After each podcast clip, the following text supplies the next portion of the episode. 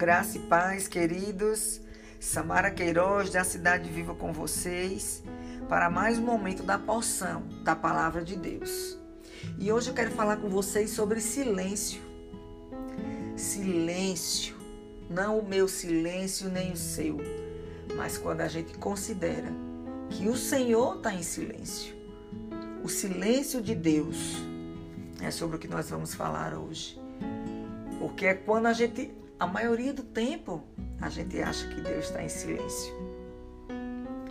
Na verdade, Ele tem um propósito em tudo que Ele faz. E Ele quer que nós alcancemos esse propósito. Ele quer que nós exercitamos a nossa fé. Em Hebreus 11, 1, esclarece isso, diz que a fé é a certeza daquilo que esperamos e a prova das coisas que não vemos.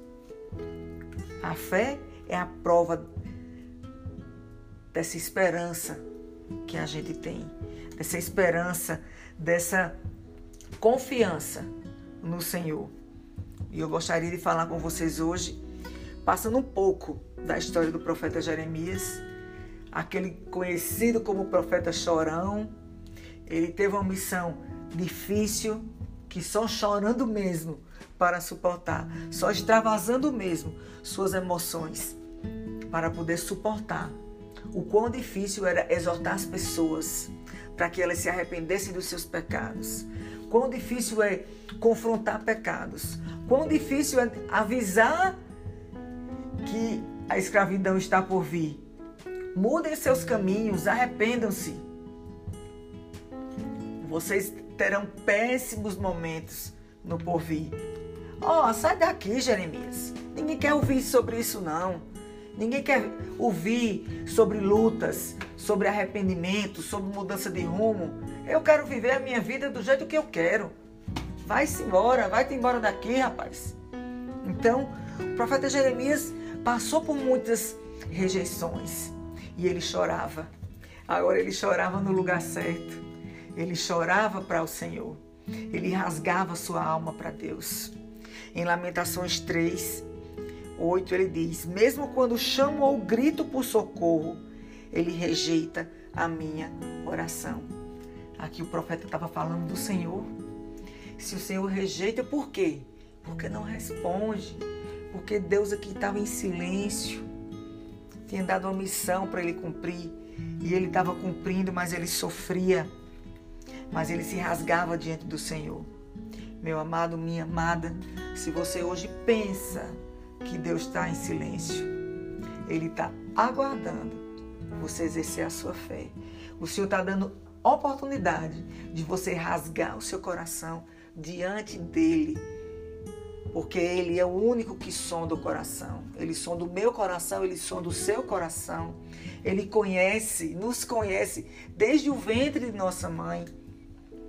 Rasgue seu coração como o profeta fez aqui, o Senhor está em silêncio para ouvir você falar. O Senhor está em silêncio para exercitar a sua fé. O Senhor está em silêncio porque está interessado em saber como você quer reagir, em vê-lo crescer. O Senhor está interessado em fazer você alcançar o seu propósito. Lá mais à frente, o profeta continua em Lamentações 3, a partir do 19. Eu amo essa passagem, gente. Lembro-me da minha aflição e do meu delírio, da minha amargura e do meu pesar. Lembro-me bem disso tudo. E a minha alma desfalece dentro de mim.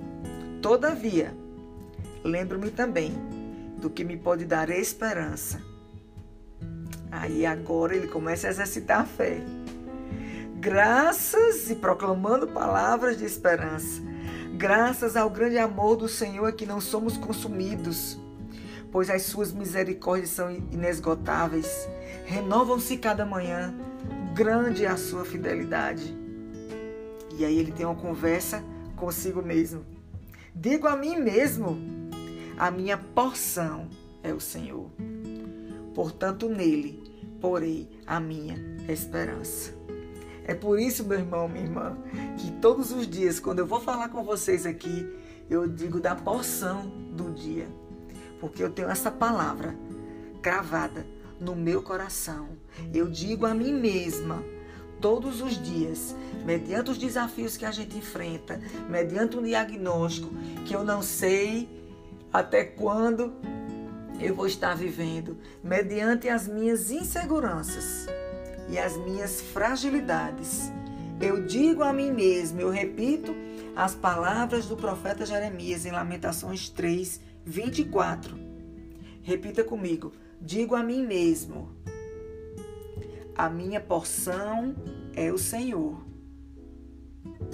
Portanto, nele porei a minha esperança.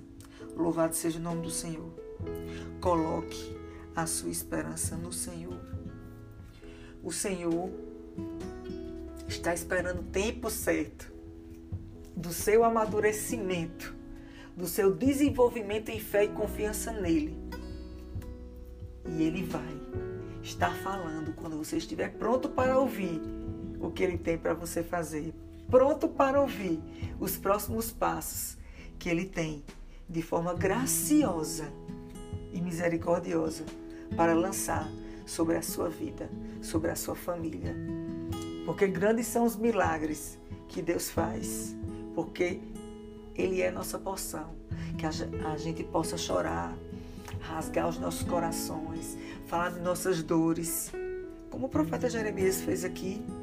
Não precisamos procurar palavras bonitas. O Senhor, o Senhor conhece todo o nosso vocabulário, Ele conhece toda a nossa história, sabe como a gente pode se expressar para Ele.